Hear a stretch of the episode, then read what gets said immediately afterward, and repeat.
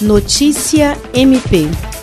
O Ministério Público do Estado do Acre, por intermédio da Promotoria de Justiça Criminal de Feijó, promoveu na sexta-feira, 7 de agosto, reunião com gestores do município e do Estado para debater e traçar ações estratégicas de combate à violência doméstica. A reunião foi coordenada pelo promotor de justiça Juliandro Martins de Oliveira e contou com a presença do prefeito de Feijó, Kiefer Roberto Cavalcante Lima, do delegado de polícia Arruaires Bezerra Lima, do secretário de administração Wisley Monteiro Lima, da secretária de educação Maria Vinete Leitão de Araújo, do sargento da Polícia Militar Esdras Fex Gomes e do coordenador-geral do núcleo da Secretaria de Estado de Educação em Feijó, Everly Damasceno do Nascimento. O promotor explicou que o objetivo é incentivar o encorajamento das mulheres para denunciarem seus agressores aos órgãos competentes, assim como ampliar os canais de denúncia, especificamente durante esse período de isolamento social, onde as violações de direitos e a violência doméstica foram acentuadas.